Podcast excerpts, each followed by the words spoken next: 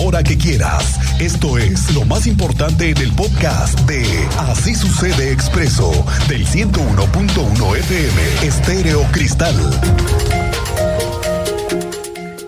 Bueno, Querétaro está, como lo hemos comentado, en remodelación, está en reconstrucción. Las obras son una parte, sí, pero creo que hay que darnos cuenta de que tenemos una reconstrucción de la imagen de Querétaro después de lo que ocurrió el día 5M, este fatídico día. Esas lamentables imágenes de violencia, ese castigo ejemplar con el que fuimos distinguidos, lamentablemente, de no tener público en el estadio, de vetar a nuestro público. Esos recuerdos hay que empezar a borrarlos. Hemos notado, yo creo que muchos coincidimos en que después de aquel encierro de la pandemia, pudimos constatar muchos efectos psicológicos en una parte importante de la sociedad. El domingo se lanzó el programa Sociedad de Respeto. Somos Querétaro. Se trata de realizar acciones para consolidar una cultura de paz entre los queretanos. Es un programa para reforzar valores, fortalecer la familia, reparar comunidades rotas, generar lazos de solidaridad, empatía y reconciliación.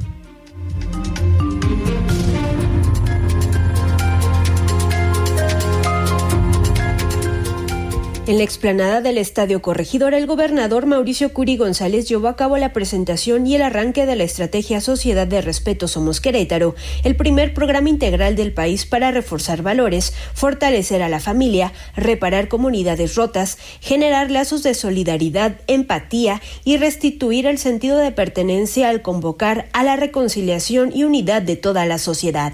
Esto tras recordar los hechos del 5M que mostró un rostro que no se conocía de la sociedad, el feminicidio de la menor de seis años Guadalupe Victoria y el caso de Juanito que fue quemado por dos compañeros. Bueno, es un hecho. En septiembre las fiestas patrias regresarán a darle vida y color a nuestro centro de la ciudad. Después de dos años sin grito de independencia, el gobierno pretende revivir las fiestas y le van a meter conciertos y toda la cosa. El oficial mayor del gobierno, Mario Ramírez, adelantó que el TRI junto con la original banda Limón, la Sonora Santanera, entre otros, van a estar en Querétaro como parte del elenco para los festejos patrios.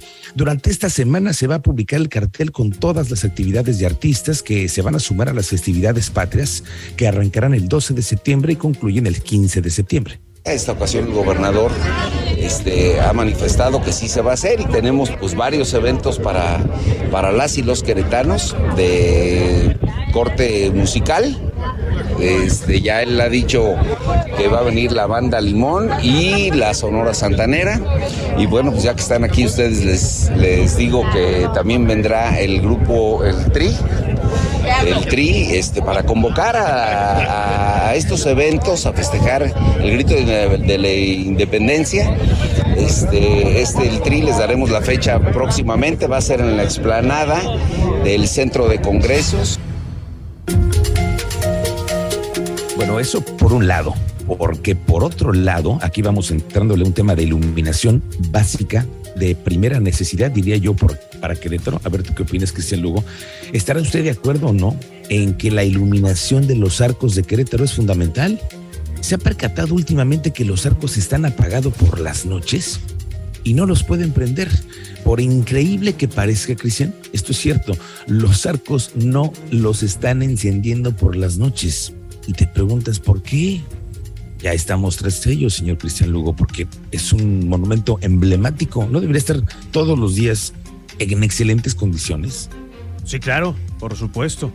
Espérame, es patrimonio cultural de la humanidad. Lo cuidamos tanto, preservamos tanto, se invierte tanto para que mantener la imagen de Querétaro y los tienen apagado por las noches. Bueno, pues los arcos no se encienden y nos hemos dado cuenta recientemente porque recordará que hubo una sugerencia de grupos activistas para que se iluminaran de colores los arcos en el mes del orgullo gay.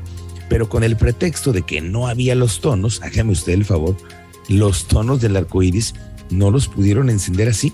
Bueno, pues ahora con las fiestas patrias, a ver cómo le van a hacer, porque nos hemos enterado que traen un pleito en el municipio de Querétaro con la empresa que tiene la concesión de la iluminación. De hecho, está emplazada por la, la Consejería Jurídica del municipio y los abogados están peleando en tribunales, algo que es, yo creo que un jugoso contrato por el tema de la iluminación de los arcos. Pero a nosotros, ¿qué? Eso pienso yo, ¿no? A ver, los arcos de Querétaro no los encienden por un pleito Este monumento es emblemático y debe estar presentable día y noche.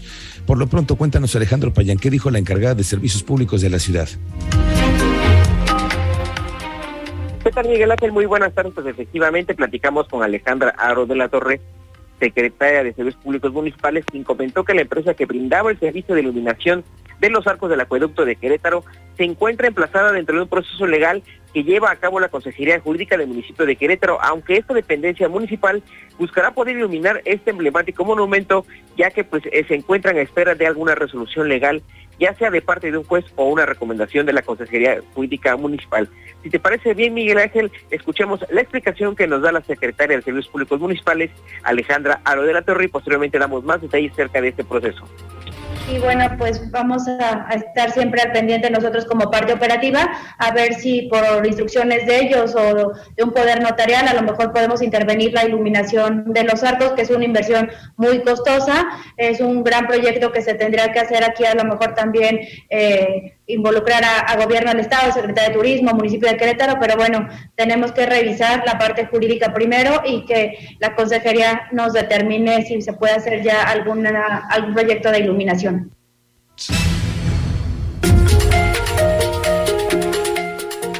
Adelante, Payán. Miguel Ángel, cabe recordar que fue en el mes de marzo de 2018, durante la administración del entonces alcalde Marcos Aguilar, cuando se anunció un proyecto eh, para el sistema de iluminación de los 34 arcos que conforman este importante acueducto con una inversión de entonces 13 millones de pesos. La empresa eh, encargada de este proceso y que ha incumplido al municipio se llama eh, Alta Especialización en Iluminación SADCM y destacar que la última iluminación de algún evento eh, o conmemoración que se realizó en este importante monumento fue el pasado 2 de diciembre de 2020 con motivo del Día Mundial de la Lucha contra el SIDA. Desde el 2020 que los arcos están parcialmente iluminados debido a estas fallas en el servicio que brinda la empresa Alta Especialización en Iluminación SADCB Miguel Ángel. Muy bien, Alejandro. Vamos a estar pendientes a ver cuándo los encienden. Gracias. Estamos contigo más adelante. Esta tarde vamos a hablar del tema de regreso a clases. Yo sé que muchos de los alumnos no les interesan estos temas ahorita. Lo que quieren son más vacaciones, pero sí para los papás.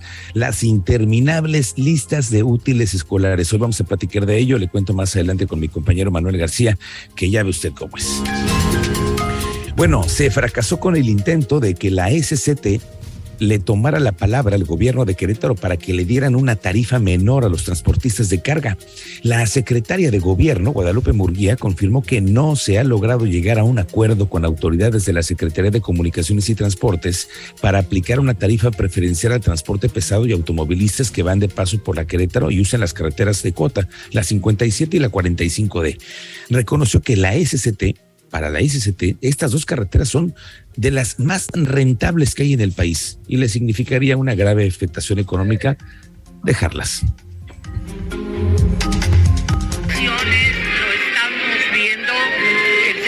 De Obras Públicas y una servidora con SCT, eh, con la dirección carretera, eh, estas dos eh, autopistas de cuota, la 57D, que es la que sale de Guamerú hasta prácticamente el entorno con San Miguel Allende, y otra 45D, que es por la Libre a Celaya, ahí por Huertas La Joya.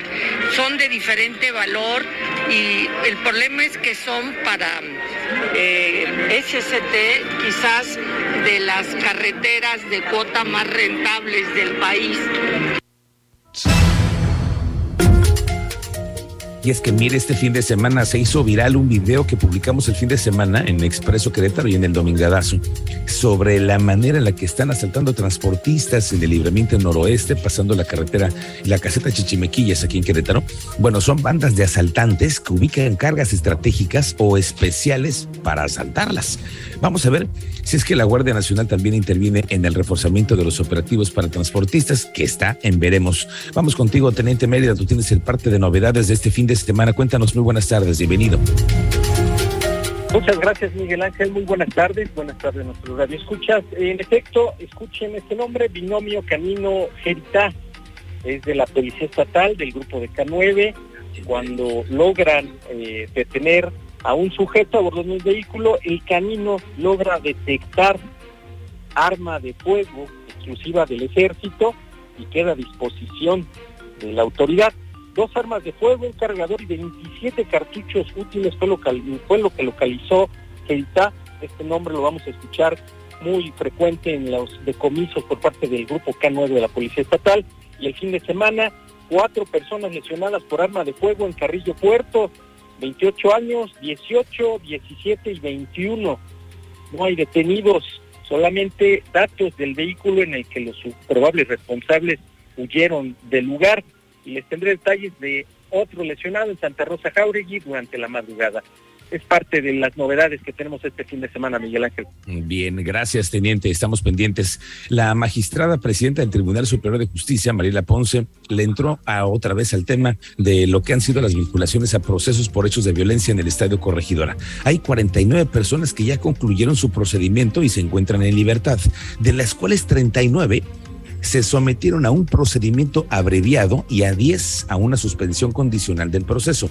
Dio a conocer que el caso de Cuauhtémoc Galindo, este mesero que denunció que fue, pues así como un chivo expiatorio del 5M, dijo que un juez federal le otorgó un amparo. Por el momento quedó sin efecto la vinculación a proceso y salió en libertad la semana pasada nuevas vinculaciones a proceso y acumulamos un total de 63 personas vinculadas a proceso por los diferentes delitos que ya les he comentado. Pero también hemos tenido, o tenemos más bien ya, 49 personas que han terminado su procedimiento, ya sea por procedimiento abreviado o por suspensión condicional del proceso, 49. 39 de ellos han sido por procedimiento abreviado y 10 por suspensión condicional del proceso. Ese es el estatus actual del, del caso. Y sí tenemos programadas varias audiencias a lo largo de la semana. Conforme se vayan dando, les a conocer los resultados. Bueno, ¿y qué dice el gobierno acerca del caso de Cuauhtémoc Galindo? Cuéntanos, Andrea Martínez. Muy buenas tardes, bienvenida. ¿Qué tal, Miguel Ángel? Muy buenas tardes y también a toda la audiencia. Pues así es, la secretaria de Gobierno Estatal, Guadalupe Murguía Gutiérrez, informó que están en toda la disposición de escuchar a través de la Comisión de Víctimas de esta dependencia a Cuauhtémoc Galindo Cordero, este mesero que denunció que fue un chivo expiatorio por lo que, bueno, eh, por lo que pasó justamente el pasado 5 de marzo en el partido de Gallos Blancos contra Atlas. Esto eh, luego de que este joven de 29 años acusado por el delito de apología del delito acudió pues al Senado de la República tras salir en libertad por un amparo de índole federal y bueno, en este sentido, la secretaria de Gobierno estatal reiteró que están en toda la disposición de escucharlo, pero también, bueno, aclaró que es un asunto en el que no intervino la Secretaría de Gobierno. Y es que también eh, pues Cuauhtémoc denunció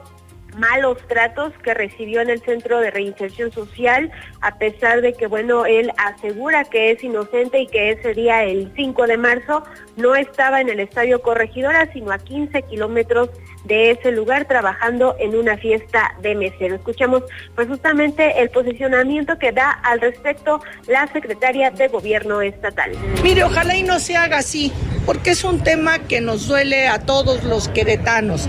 Y si él tiene elementos para presentar una denuncia por malos tratos, pues se desvirtúa si se pretende dar un uso político a todo esto, un uso eh, partidista incluso. Entonces, bueno, pues con toda la disposición de escucharlo, pero sí precisando que es un asunto en el que no intervine ni forma parte de mi competencia en ninguna de las etapas. Y bueno, Murguía Gutiérrez confió en que pues este tema no se politice como ya le escuchábamos, ya que bueno, consideró eh, pues es un tema que le duele a todos los queretanos y si Cuauhtémoc Galindo, bueno, pues tiene elementos para presentar una denuncia por malos tratos, pues estaría eh, desvirtuando si se pretende dar un uso político o incluso partidista a este caso. Finalmente, bueno, la titular de la Secretaría de Gobierno Estatal sostuvo que su detención y proceso son tema de la Fiscalía Fiscalía General del Estado, la cual es autónoma en sus consignaciones y por otro lado, bueno, precisó que no puede emitir algún comentario sobre los presuntos malos tratos que sufrió en la cárcel, ya que los cerezos no son competencia de la Secretaría de Gobierno Estatal. Esta fue la información, Miguel Ángel. Gracias, gracias Andrea. Estamos pendientes con el tema de los cerezos, que también es una, información bien interesante.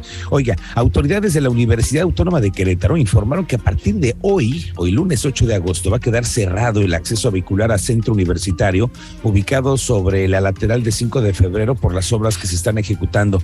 Pidieron utilizar las entradas de Hidalgo, Derecho Centenario, que es el Cerro de las Campanas, y también enfermería para agilizar el ingreso a las instalaciones. El servicio de transporte ACU a los campos de Juriquilla, Amascala y Aeropuerto van a operar de forma normal, pero sí ya desde hoy quedó cerrado el acceso por 5 de febrero. Por cierto, que hoy vamos a tener una charla muy, muy interesante acerca de los beneficios que han tenido las moscas. ¿Tú te imaginas eso, Cristian Lugo? Ah, las caray. moscas. ¿Cómo, cómo? ¿No? Sí, sí, sí. Es que las moscas refieren en una investigación que ha hecho la Universidad Autónoma de Querétaro, ¿para qué crees? Es el desarrollo de tecnología para producir combustible. Oh, interesante. Las moscas, después de tantas molestias que dan, le han encontrado un beneficio y lo vamos a platicar en una charla que vamos a tener más adelante aquí en Estéreo Cristal. Por lo pronto, acá está aquí el podcast de Estéreo Cristal.